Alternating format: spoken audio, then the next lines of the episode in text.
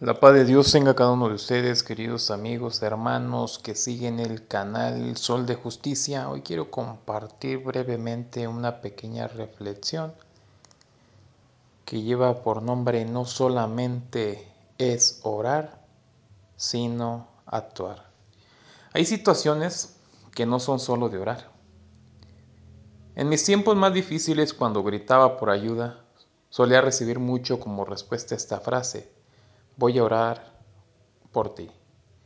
O voy a estar orando por ti. Y lo entiendo, pero había momentos en mi vida donde esa frase no me traía paz porque no era seguro si realmente lo harían o no. Al igual yo mismo he aplicado esta frase y hasta estar al otro lado de la cara he podido entender que hay situaciones donde se requiere más acción que solo oración. Cuando una persona esté enferma en el hospital, no ores solamente, sino haz lo siguiente, si estás disponible, visítale y llévale un regalito para animarle o compra lo que necesite. Si escuchas de una persona o familia que está pasando necesidades económicas y no tiene comida y tú tienes dinero suficiente para ayudarle, ve y regálale una despensa.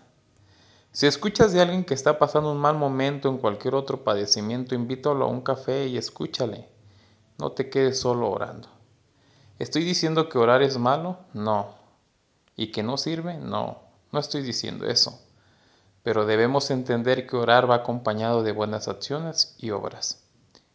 Así como lo explica el apóstol Juan, pero si alguien está bien económicamente y no ayuda a su hermano que esté en necesidad, ¿cómo puede haber amor de Dios en él?